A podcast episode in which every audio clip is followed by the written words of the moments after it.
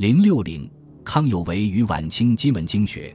十九世纪八九十年代以后，金文经学有了较大的发展，其原因是中国社会危机，包括民族危机和内部危机日益加深，迫使学者们寻找新的救国道路和思想出路。汉宋学衰势难挽，给包括金文经学在内的学界非主流派别以发展的机会。金文经学具有比汉宋学更强的活力，对在探索中的知识分子，尤其是青年学人具有吸引力。从此时到二十世纪初，金文经学在中国学界政坛异军突起，轰动一时，产生了颇大的影响。其代表人物有廖平、康有为、皮希瑞，其中康有为的影响最大。廖平原名登平，字旭该，又字季平。号六义，四川景延人，早年就读于尊经书院，师事王凯运，学宗金文，其学术思想影响了康有为。廖平赞同戊戌变法，变法失败后遭弹劾，西凉任川都后，仍沿其主讲学堂。民国后主持成都国学院，著有《今古学考》之圣篇、必流篇等，即为六艺馆丛书。廖平之金文学与王凯运不同，王氏从公羊学入手，廖氏则从古梁传入门。廖平金文经学思想最大的特点就是经历了六变，此六变为：一变把混合古今变为平分古今；二变是尊今一古；三变分大小二统，主张古大今小；四变分别人学天学；五变融合天人大小为一体。六变以《内经》和《灵枢》的五运六气来解释《诗经》《易经》，把儒家思想与世老思想相糅合。此六变欲变于离奇，牵强附会，不知所云。其中第一变和第二变在近代学术、政治思想上影响较大。他在一变中提出以礼制区分今文经学和古文经学，今文经学李志宗、王志。古文经学李志宗、周礼为当时的经学家所赞许。他在二变中撰写的《知圣篇》《辟流篇》，不仅提出尊今文学之真，而且指出古文经是留心的作为。这些思想观点对康有为今文经学思想的形成产生了重要影响。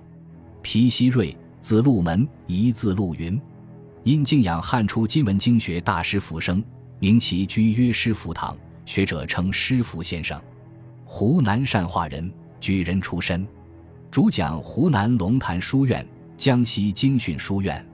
戊戌维新运动期间，曾担任南学会会长，因支持维新变法，被革举人身份逐回原籍。主要著作有《五经通论》《经学历史》《今文尚书考证》《古文尚书书证辩证》《古文尚书渊词评议》《尚书大传书证》《王志坚》等。他尊崇金文，常提出治学六指、上述六指，集中反映出他尊崇金文的学术倾向。皮希瑞虽然学宗金文，但并不排斥古文，主张在调和今古文经学的基础上，贯穿汉宋，融合中西。在金文经学家中，他持论平允，没有康有为那样武断，也没有廖平那样的怪诞。被称为集清代金文学之大成的是康有为。康有为原名祖仪，字广厦，号长素，广东南海人。自幼受儒学正统教育，十九岁时从广东大儒朱次奇治学，打下程朱陆王之学的基础。一八七九年，他在家乡西樵山学习佛道之书，但均未找到思想出路。十年，他到香港旅行。开阔了眼界，于是渐收西学之书，为讲西学之基。不过，这时康有为在治学上还是崇古文经学。一八八零年著《何氏纠谬》，批驳东汉今文经学家何修的学说。一八八二年，他应顺天乡试不中，归途中路经上海，一知西人之治术有本，大购西书以归，自是大讲西学，使进士固见。同时。康有为继续在探索中学，认为宋学居爱，汉学虽乱，未足尽孔子之道，于是乃去古学之伪，而求之今文学，而得一之阴阳之变，春秋三世之意。由于今文经学讲微言大义，主张通经致用，康有为便想从今文经学中汲取可资运用的东西。一八八六年，他著《教学通义》，可谓今古学并存。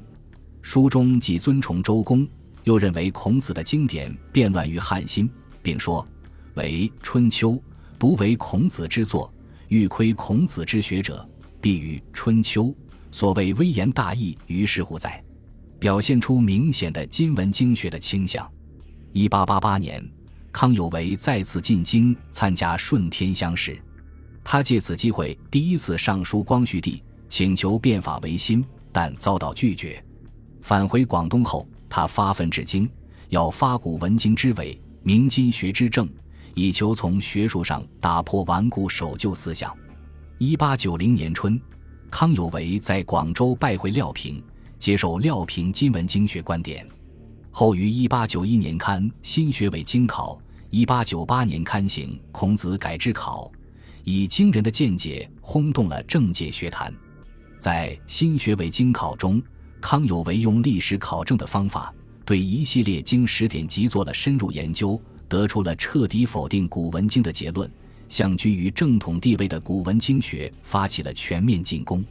古文经学家认为，自秦焚书后，儒家六艺从此却焉，只是由于河间献王及鲁共王的发现，才使古文经重见天日。这是流行了一千多年的关于古文经来源的一种定论。为了否定古文经，康有为对古文经的来源问题做了考察，认为秦代焚书并未把所有的儒家经典烧尽，所坑之儒不全是儒生，而主要是方士。他指出，坑焚至汉兴为日至尽，博士巨官儒生甚火，极不焚烧，最谨成担。天下之藏书者犹不少。况萧何收丞相与石府之图书哉？丞相府图书即李斯所领之图书也。四之六艺之规，何收其府图书？六艺何从王缺？何待共王坏必乎的一书写？事理一明，代不代变？也就是说，汉初流行的六经及今文经，正是从先秦传下来的。关于河间献王。鲁共王发现古籍之事，他从《史记》《汉书》中的不同记载进行论证，认为这些事只见于《汉书》，而在《史记》并无记载。因《史记》早于《汉书》，更加接近于历史事实。司马迁不仅是当事人，而且本人倾向于儒家，如果真有其事，不会疏略不书。可见。《汉书》中关于两王发现古书之事，纯系子虚乌有，实际上推翻了历来流行的关于古文经来源的成说。那么，古文经的真实来源是什么呢？康有为断言，出自于刘歆的伪造，指出始作伪乱圣智者，自刘歆，不行伪经，篡孔统者，成于正玄。他因此把古文经称为伪经。因刘歆视经左篡，身为新臣，所以康有为又把刘歆倡导的古文经学称作新学，并说：凡后世所指目为汉学者，指甲、马、许、郑之学，乃心学，非汉学也；即宋人所尊述之经，乃多伪经，非孔子之经也。今文经学的复兴是伴随着古今学的斗争进行的。在康有为之前，刘逢禄。魏源等今文经学家就已经对古文经学展开批评，但他们的批评只限于个别经籍，而康有为则是对古文经学进行全面抨击，把东汉刘歆所争立于学官的古文经《周礼》《易礼》《毛诗》《左氏春秋》《易经》《尚书》等全都说成是伪经而加以否定，从而把今文经学派对古文经学的批评推到新的高潮。由于汉以后的历代封建王朝奉行的儒学都是以古文经为依据，康有为对古文经的全盘否定，实际上等于否定了封建专制统治的理论基础，其影响和作用已经超出了学术的范围，而演变成意识形态中心就势力之间的思想政治斗争。